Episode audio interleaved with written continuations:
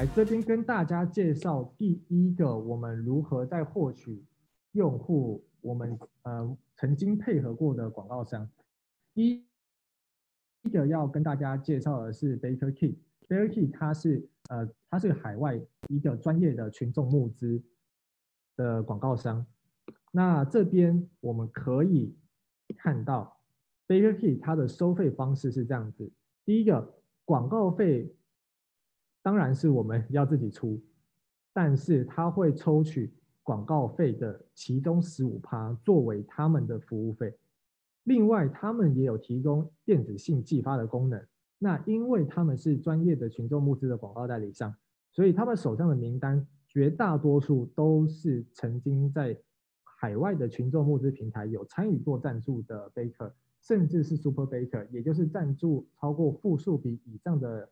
呃，高价值转换的赞助人，但他们的电子信收费的抽成就稍微贵一些，有占到二十五趴左右。那这边给大家看一下，我们在上线四十八小时内，我们有获取到透过 Baker Key 的一个销售数据，所以可以看到，其实在广告表现部分，它的 ROAS 是三点七，但是加上了它的它目前那边现有名单的 EDM 的寄发之后。其实，在前四十八小时，ROS 是六点七，表现似乎还不错。但是随后我们就面临到了广告成效下降的事情。那这个时候，呃，有经验的大家一定都会知道，广告，呃，随着投放的时间长了下降，其实是很经常发生的事情。这个时候我们会采取的做法，其实是我们除了跟 Baker Kid 合作之外，我们也会换一家广告代理商。所以我们接下来换的这一家。叫做 JLog，JLog 跟 Baker Key 一样，其实都是呃海外专业的 co-founding 的广告代理商之一。那 JLog 它的服务就更细心了一些，它都会提，它每个它每一天都会及时更新它的线上报表，而且具体的去盘点出多少的来源是来自于 JLog 的 Analytics，JLog 的他自己的 Track，然后透过 JLog 我们目前专案的呃前台显示 SEO 的排名。会是在排名第几个？这些都是在 JLog 上面我们可以看到的数据，所以它提供的数据表现是稍微多一些的。那 JLog 的收费方式它怎么算呢？刚刚前面的 Baker Key 是广告十五趴，然后 EDM 是二十五趴。JLog 的收费方式，呃，跟 Baker Key 也比较不一样。它的方式是我们广告费除了支出之外，而且它要抽。我们每一个销售出去专案的十五到二十五趴，那我们因为是呃第一次跟 jlob 做尝试，所以我们后来是只谈到了二十二点五趴作为我们提供给他的抽成。那他全部我们总共 run 了约一个月左右，和我们合作下来，整体的 ROAS 是二点六，所以这边我们大家就要评估一下。我如果 ROAS 二点六的话，我的产品到底是亏的还是赚的？这边让大家各自的产品特性都一定要精准的计算好。再来，在 Baker Key 跟 JLog 我们已经合作完了之后，那不免俗的，我们又遇到了成效一开始很不错，但是后来又下降的问题。所以我们又马上换了第三家的广告代理商，第三家叫 TCF，它的名称叫 The Co-Founding Formula。那我们当初找上这家的原因，是因为他提供的案例其实有我曾经看过，而且募资表现不错的宠物类别的专案。他那个时候提供给我们的案例是操作这个专案，看起来是一个很普通，而且完全没有任何科技感的产品，但是他最后的募资金额是有七十三万。所以我们那时候都觉得，哎，这一家 TCF 也许他会是我们的命中注定的合作对象。他的收费方式，我们要先预付三千美元，而且提供给他的抽成是十八趴。虽然跟 jlo 比稍微少了一些，但是我们最后合作下来的成效，ROAS 前三天是负的。对，你没有看错，我们 ROAS 是负的。也就是说，我们投出去的钱，我们完全没有赚回来，我们还要倒贴。所以，我们而且在前三天表现就这样子，照理来说，如果我们合作的前四十八小时，甚至前一个礼拜表现，照理来说应该都要是正的才对。所以，我们当下在第四天的时候，直接跟 TCF 说，不好意思，我们先不跟你合作，我们可能在倒数的时候再回来找你好了，就是日后留一线，日后好相见嘛。所以，我们就马上跟 TCF 马上终止合作。好的，在我们的广告商讲完之后呢，接下来要进入到 Affiliate 这边，Affiliate 我们推荐大家去使用 Kick Booster。Kick Booster 它在海外也是一个很有名的联盟行销的一个网站，它的收费费用是这样子，除了一个月二十九美元的月费之外，我们可以设定提供十到二十趴的分润给在这个 Kick Booster 上面的一些高社群活动的推荐人，他们可以自主产生他们的推荐链接。只要有用户使用他们的推荐链接去参与我们 Kickstarter、Indiegogo 募资平台上面的专案，这个推荐人就可以获得我们指定的分润给他。像这一次我们饮水机的专案，我们就设定了十趴的分润金额在 Kickbooster 上面。那这个联盟行销它的表现到底如何呢？我们可以看到我们在上线的，我印象中没错的话。这是我们一个礼拜内，我们透过联盟行销带来实际的导单，所以它的实际导单虽然不是到特别多，但是它的收费方式会让我们的毛利空间变大许多。所以我们在上线后，其实就有一个超级 booster，一个叫 DIGG 的，他一个人就推了八张单，在我们的 Kickstarter 上面，为我们带来了一千美元的赞助金额。其实这样子也是不无少补。所以 Kick Booster，呃，所以 Kick Booster 或者是其他的 Affiliate Marketing，我们都是非常推荐大家可以去做使用的。再来第三个电子信的部分，国外的电子信行销跟联盟行销一样行之有年，所以我们可以在我们上线过后，我们收到非常多的专业电子信的推播商，都说他们可以有效帮我们触及客户。那我们实际合作过的这一家叫做 Product Hype，Product Hype 是。呃，海外尤其针对募资，他们手上也有一批的 Super Baker 的名单。那他们的收费方式是这样子，Product Hype 他们的实力很强，在海外来说是口碑有所皆知，但是他们的报价跟收费方式也非常非常的硬，光是我们的开办费就花了美元三百一十，也就是近一万台币左右，而且这是一次性的收费。更可怕的是，他的转单抽成抽到三十五趴。那即便他们的合作费用如此之高昂，我们还是跟他们合作的原因在于，过往我们听到很多前人的分享，都说 Product Hack 的表现确实不错。那 Product Hype 这家 EDM 推播的表现成效如何呢？他们最后推播出来的 EDM 就会长成这个样子，去寄发到各个他们目前手上的名单里面。所以这个就是我们的专案，那个时候透过他们的 EDM 去推发出来的显示页面，会是长这个样子。那我们的成效就是我们在合作期间总共推了两次 EDM，因为他们不会每天帮你发，他们会适时的跟你说，哎，我们合作多少档期，那我们也许可以推播多少次。如果你觉得 OK 的话，我们再来 sign up。所以最后这个 follow up 它为我们带来了四十笔的 order。也就是美元五千九百零六 USD dollars，那这个部分就占了我们募资金额的，以约占了我们募资金额的四到五趴左右。所以以 Product hub 这样的一个表现来说，我们其实到底有没有赚？我们可以简单算一下，以四十个我们 Baker 来说的话，它大概占了我们七趴的毛利空间，以及我们要给它的抽成三十五趴，加上。Kickstarter 的平台费是五趴，不好意思，这边打错了，所以七加三十五加五趴，其实总共是四十七趴左右。所以你自己就要评估，如果我今天跟他合作，我可能要面临到付出的毛利空间是四十七趴，那我这样子到底有没有赚呢？这边就留给大家做考虑一下。好的。所以，我这边给大家行销导流量以及海外行销合作的小结有以下三个：第一个会建议大家善用多家当地熟识当地产业的 marketing agency，而且并不是每一家都一定好或坏。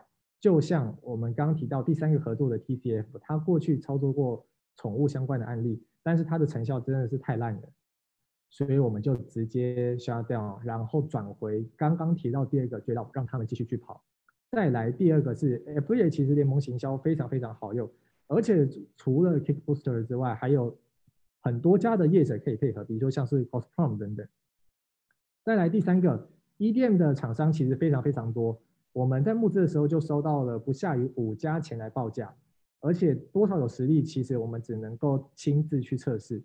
而但是如果我们在控制成本，而且又想要有额外收入的情况下一店的厂商是完全可以去尝试的。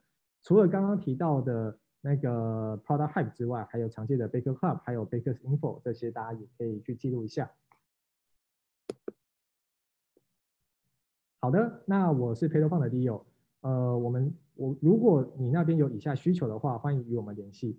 如果你今天有一个好的产品，比如说宠物类的、设计类的、三 C 类的，正在开发或是即将上市，想要登上台湾以及海外群众募资平台进行募资，而且你的目标是希望募超过一百万的话，也许我们可以帮到你们。这是 PayToFun 的其中一个服务项目。再来第二个是，哎，我是工厂或是自营品牌，想要切入宠物市场进行产品开发，想要寻找能够提供产品开发顾问。募资外销一条龙服务的话，你也可以找我们。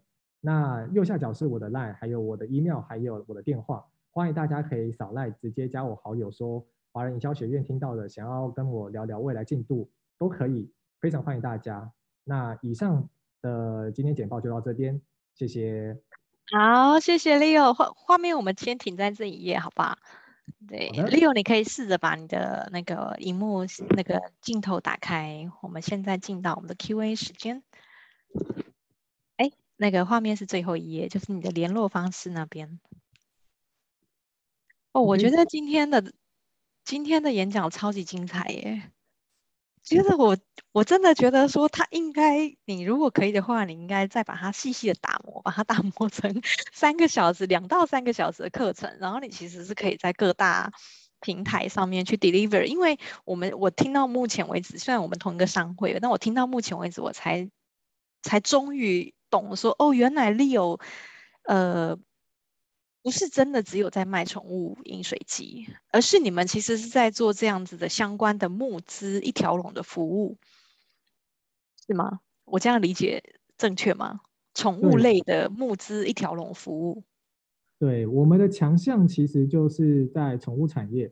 那除了宠物产品之外，嗯、因为我过去的经验也有操刀过科技产品，还有设计用，所以我会优先。想说，如果有宠物产业，或是设计商品，或者是科技业者，他们有产品想要推的话，其实这对于我过去的经验来说，应该是可以帮上蛮大的忙。但是我希望你不要只是想募个几十万、几十万的，呃，不要来找我。我希望可以帮你募到一百万、两百万，甚至一千万以上，这是我可以做到的事情。这是台币，对不对？啊，对，那个那个是台币啦。我想说，如果是美金，哇，蛮惊人的。哦，美金我还没有做过一百万那么多啦。对，嗯，我觉得你明年就可以了。就是以你以你这样子专精的话，因为我觉得我听到蛮多，就是。我觉得可以再继续深入的地方，但我我也很好奇，就是说，那现在这个宠物饮水机台湾能不能买得到？因为我们其实目前我们光这个听众就好几个 TA，真的 真的真的真的是有没有地方可以让我们买到？因为我自己也有一狗一猫啊，在我弟他家，哦、对。对对对，就看了就会觉得很心动。其实之前跟你做一对一拜访的时候，就知道说这这个产品真的是很好，但是一太一直不太知道到底要去哪里买，总不可能我们在台湾哎下单美国，然后从美国寄过来，是不是有一点？对，有没有有没有可以让我们就是哪边可以买得到？是用在宠爱愿景的脸的那个官网上面吗？对，我等一下可以传链接，就是我们官网。我们官网除了有我们代理的品牌，也有我们。就是刚募资完的饮水机的商品都可以在我们 PayToFun 的官网上面去做购买。那有接下单，对，有养猫养狗的各位，我们平台也有卖蛮多猫，都是我们精选过的猫狗的宠物食品用品，还有清洁类的。Okay. 非常多元。OK，所以只要是他今天假设他是做宠物相关的，嗯、但他可能自己本身是工厂，那他想要发展自有品牌的时候，他其实也是可以透过你们来操刀，然后来提供这样子的产品开发的一个咨询，对不对？嗯，这个是做这样的服务。对，嗯、这个是完全没问题，因为我们自己有有自己经营自己的毛友社团，那加起来目前是有快六千人。那我们在我们也有跟很多的宠物网红都有合作过，所以我们都知道，呃，以台湾来说，哪些宠物网红它的带货能力是真的好的。那除了宠物网红之外，因为我过去的产业，所以我也有大概知道哪些三 C 的科技布洛克或者是网红，或者是在设计领域也非常发扬光大，而且非常 popular 的一些，不管是素人或是网红，其实这些都是过去的经验。真的花钱下去实测下来，我们才可以确定说，哎，这样的转单效果，这样的募资成效是真的可以有一定的 guarantee，这是我们自己的强项了。OK OK，那所以你们比如说在募资这个页面，你们不管是呃像是文案撰写啊，或者是影片里面的这一些英文，你们都是找当地的人，还是说你自己本身有配合的？就你文案撰写的这一部分，你都怎么处理呢？哦，我们是直接请。熟悉当地市场的代理商，让他帮我们申，就是让他帮我们校正文案。哦、oh，OK OK，就是你刚刚讲的那个代理商。对，这个还是要请专业的人去做啦。是没错，没错。对，OK。好，那你刚刚讲到联盟行销的部分啊，像那一家呃 Kick Booster，就是你可以多讲一点海外联盟行销。它是因为我我对联盟行销认知，就台湾的联盟行销跟海外联盟行销不太一样。就是我们比如说台湾可能是呃，它可能是会出现在很多的页面，然后会有很多的连接，就是会有很多的广告。但你刚刚听起来这种联盟行销，感觉上像是有一群人。然后你在上面发了一个专案，他就可以帮你去卖，是这样子的意思吗？嗯、对，因为好像不太一样，跟台湾的联盟行销定义好像不太一样。对，呃，说实在的，我对于海外的联盟行销并没有像台湾研究的那么熟。那据我目前所知，其实海外的联盟行销除了台湾常见的，呃，应该说它的核心都是在所谓的推荐分润。嗯，这个推荐分润它可以适用在很多个场景。你可以在自己的自媒体的网站，嗯、你可以透过平台化的形式，像 Kickbooster，它就是以平台化的形式去做统一的那个连接追踪，而且商业模式跟像台湾有一个叫 Affiliate.com，叫联叫联盟网吧，对，那联盟网的运作模式跟 Kickbooster 会稍微有一些不一样，因为 Kickbooster 它的方式，它比较，它比较，它比较偏向是，它有自己的货，然后它有自己的 community 在海外，它用它当地的 community，然后直接去让他们那边的 community 的 member 可以去直接产出，哎，我今天在这平台上面的产品哪些我有兴趣，我就可以直接去做呃生成推荐链接，那我再自己去做 share。那台湾，oh. 对，是它的运作方式。不能说跟联盟网不一样，就是它一定都会有重复的地方，但是当地运作的逻辑会稍微有些不一样。但是对于甲方来说的话，嗯、我们通常只会关注一个点，就是第一个我要给你多少的分润才够，第二个就是你那边有多少做，以及你那边在操作多方顶的联盟行销的时候，你过往的成效表现怎么样？因为联盟行销它针对现有已经贩售的商品。或者是募资专案的商品，其实我觉得它的逻辑还是会有些不太一样。